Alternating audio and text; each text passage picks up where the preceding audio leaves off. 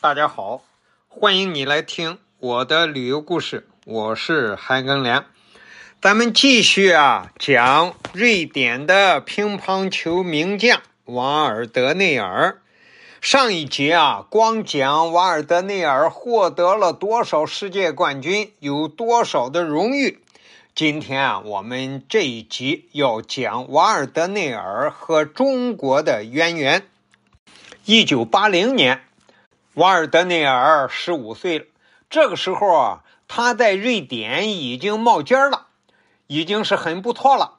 那么和他一块儿还有另一个呃乒乓球选手叫林德，喜欢乒乓球的应该还能记得这个人。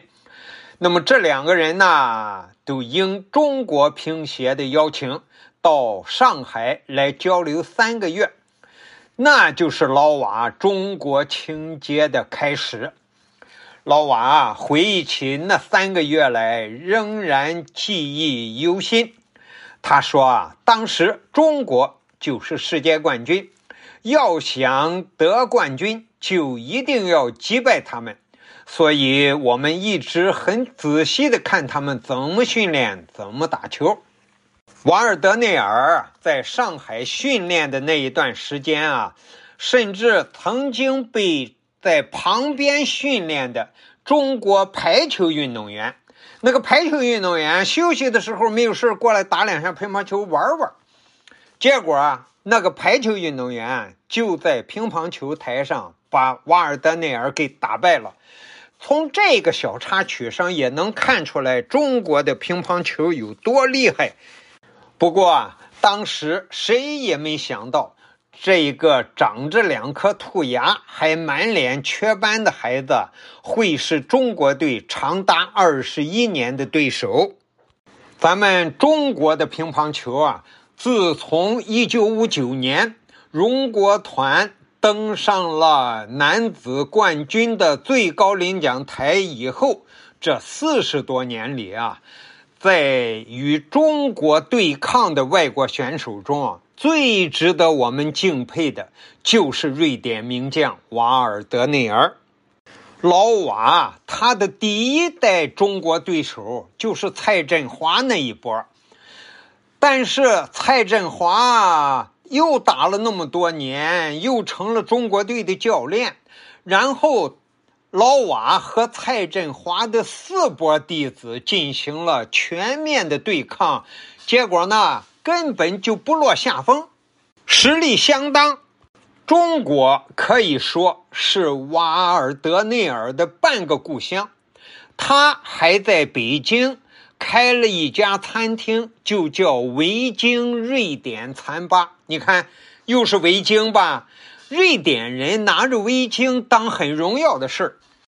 乒乓球这个运动啊，有一段时间有传言说，国际奥委会要把这一个乒乓球的运动呃踢出奥委会去，因为奥委会这个每年的比赛呀。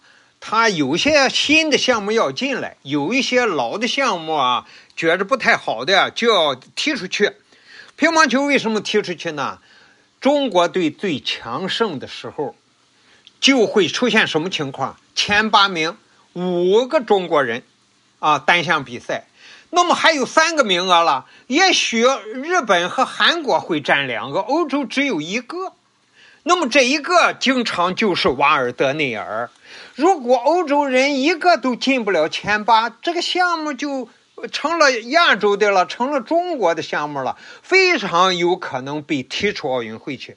于是中国乒乓球队也就知道这个情况，你自己太强大了，并不是好事就出现了一个养狼计划，就是让外国的优秀运动员到中国来培训他们，让他们成为我们的对手，这样才不至于被。奥运会踢出去，而瓦尔德内尔的存在就是欧洲乒乓球运动员的存在，这样就起到了奥运会不把乒乓球踢出去的一个理由。总而言之，瓦尔德内尔在他的乒乓球生涯当中，既是中国乒乓球的对手，又是中国国家。乒乓球队的朋友，还是中国人民的朋友。感谢你的收听，咱们下集再见。